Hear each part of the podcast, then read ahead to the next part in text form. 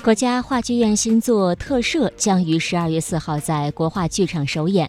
该剧改编自民国时期的孙传芳遇刺案，通过一场场高潮迭起的庭审戏，引领观众思索义与理、情与法的两难命题。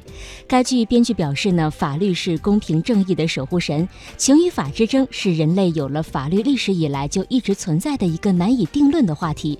希望通过对民国奇案的探究，让观众坚信公平正。”正义的光芒。